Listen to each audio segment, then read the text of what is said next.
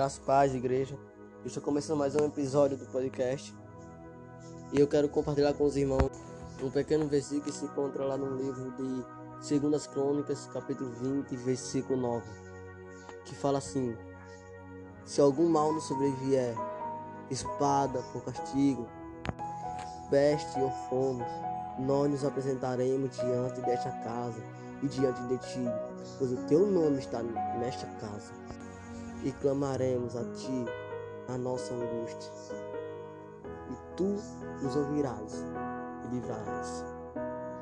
Conforme o Deus onipotente, onisciente, onipresente está nos mostrando que se qualquer coisa está acontecendo na nossa vida, principalmente na área espiritual, devemos e com autoridade clamar ao Senhor, pedir força, pedir restauração, pedir libertação.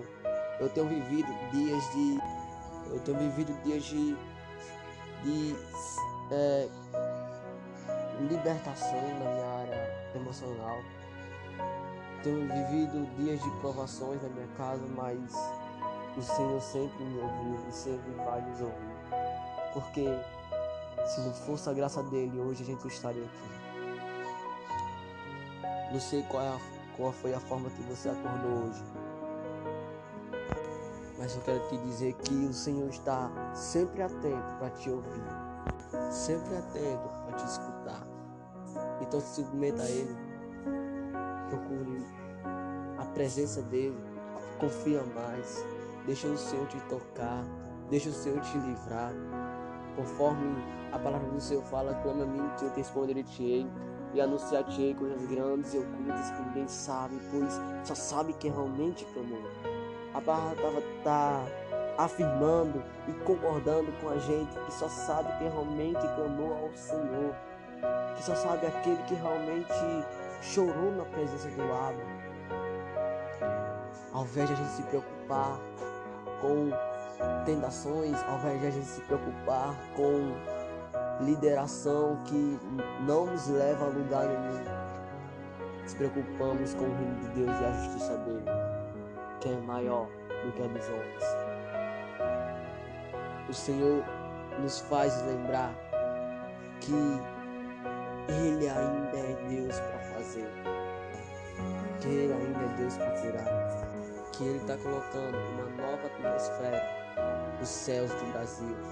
O Senhor Jeová Jireh é conosco. Eu tive uma experiência muito tempo atrás. E essa experiência até hoje mexe comigo. Eu estava orando no meu quarto quando o Senhor falou comigo. O diabo tentou colocar o nome desta geração de geração suicida, mas eu mudarei. Com muito tempo depois ele me disse qual era o nome que ele ia colocar na nossa geração. Ele falou bem algo assim: essa geração se chamará Emmanuel, que dará o significado geração de Deus é conosco. E agora eu pude entender aquela experiência que eu tive naquele dia. Que em meio a tantas mortes que está acontecendo nesses últimos tempos,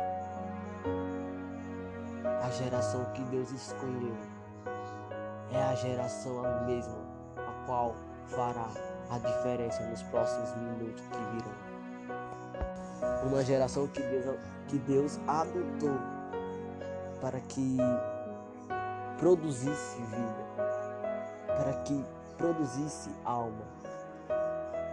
Quando Jesus adota Saulo e põe o nome dele de Paulo, para que ele fosse proclamar a palavra dele, que ele fosse proclamar o evangelho da verdade ao qual é baseada a nossa vida todos os dias. E fez Paulo reconhecer o, o erro dele, fez Paulo reconhecer a dificuldade dele e que ele pudesse enfrentar.